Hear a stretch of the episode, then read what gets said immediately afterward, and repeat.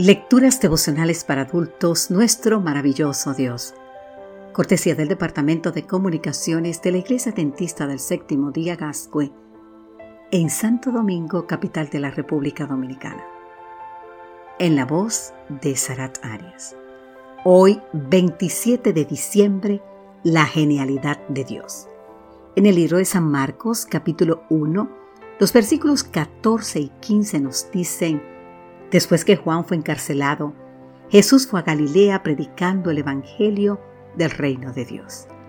Decía, el tiempo se ha cumplido y el reino de Dios se ha acercado. Arrepentíos y creed en el Evangelio. Querido amigo, querida amiga, ¿cuál es tu opinión? ¿La principal diferencia entre el cristianismo y las demás religiones?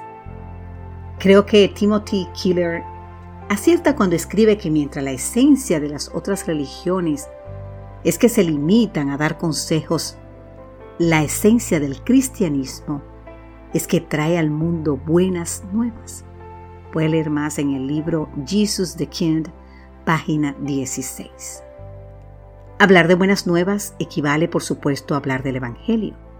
Esta palabra proviene del término griego euangelion, que significa básicamente buenas noticias.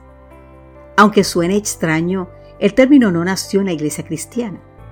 Según el erudito William Buckley, en el griego clásico evangelio originalmente significaba la recompensa dada a un mensajero por traer buenas noticias. Para el tiempo en que nace Jesucristo, ya circulaba una inscripción romana que comenzaba con las palabras el principio del Evangelio de César Augusto. En ella se presentaba el nacimiento del emperador romano, como el comienzo de una serie de buenas noticias para el mundo. Puedes leer más en el libro Palabras griegas del Nuevo Testamento, página 77. En el ámbito secular, Evangelio significaba, por lo tanto, el anuncio de un hecho importante que había ocurrido en la historia. Aquí entra en juego una vez más la genialidad de Dios para comunicarse con nosotros a términos comprensibles. Cuando Marcos escribe que Jesús fue a Galilea predicando el Evangelio del reino de Dios, lo que está diciendo es básicamente que algo muy grande ha comenzado a ocurrir en la historia de la humanidad. La buena nueva de que el reino de Dios se ha acercado, no para condenarnos, sino para que seamos salvos por él.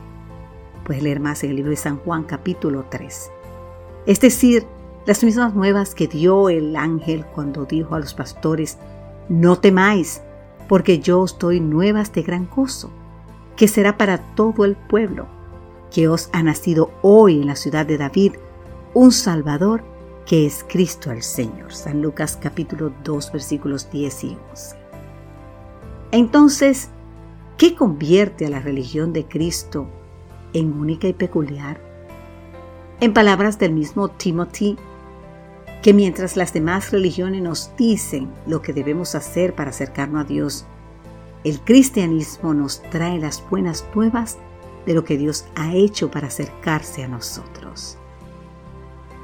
Amigo, amiga, te invito a que digamos juntos, gracias Señor por tu don inefable.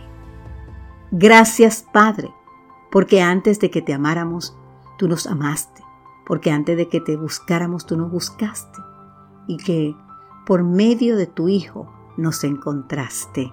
Amén, Señor.